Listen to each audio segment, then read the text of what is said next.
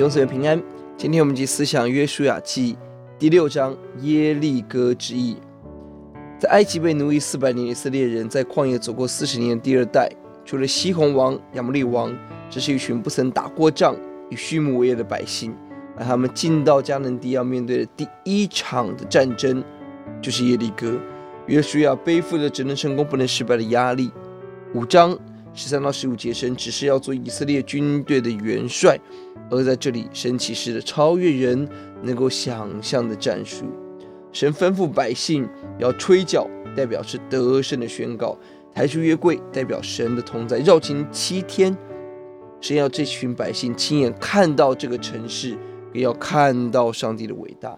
不要作声，神禁止人在小信不信当中发言，要人静静的等候上帝更大的作为，而神让他们经历奇妙的得胜，感谢神。一方面是对以色列人信心的坚固，二方面是让迦南人看见上帝的荣耀。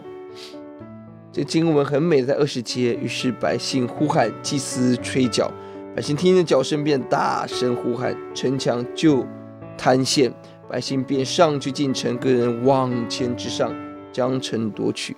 我们的神是奇妙的神。再有经验与智慧的将军也不会想到这种这种方式攻城，但上帝的智慧超过一切。当人们选择顺服神的道路的时候，就看到超越的祝福、奇妙的神迹为我们预备。是的，当我们大声呼喊的时候，城墙就倒塌。我们的生活遇到耶利哥的城墙，那高大似乎不能跨越的困难。当我们选择听从神、顺服神，用信心来呼求。